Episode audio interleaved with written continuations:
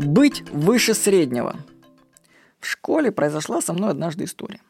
На уроке английского учительница поставила мне пятерку за ответкой, но сказала, Владимир, ну, на самом-то деле твой ответ был вообще не на отлично, он был выше среднего. Но так как в классе все остальные знают английский гораздо хуже тебя, то я поставлю тебе пятерку. Этот урок мне запомнился. С одной стороны, мне было, конечно, обидно услышать объективное мнение о своих знаниях в английском языке. С другой, я понял, что для того, чтобы добиваться результатов, не обязательно быть выдающимся. Достаточно быть выше среднего. А книги по успеху, кстати, этого не говорят. Они, конечно, призывают ставить масштабные цели, представлять, что ты способен на все на свете. Да, может быть, оно и так.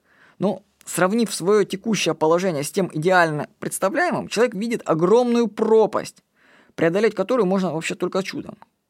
Вот в результате человека ждет всю жизнь чудо, которое сможет изменить его жизнь. Но так не бывает.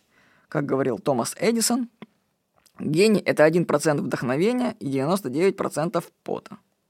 Устанавливая нереальные цели, человек сам себя ограничивает.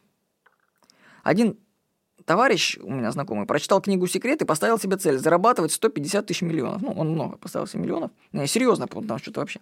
Он написал цель на бумажке и ждет. Как быстро такая цель может быть достигнута? Ну, только если внезапно как-то получить эти деньги. И вот этот мой товарищ, он играет каждую неделю в американские лотереи. Но пока безуспешно. Считаю, что для успеха достаточно быть выше среднего человека.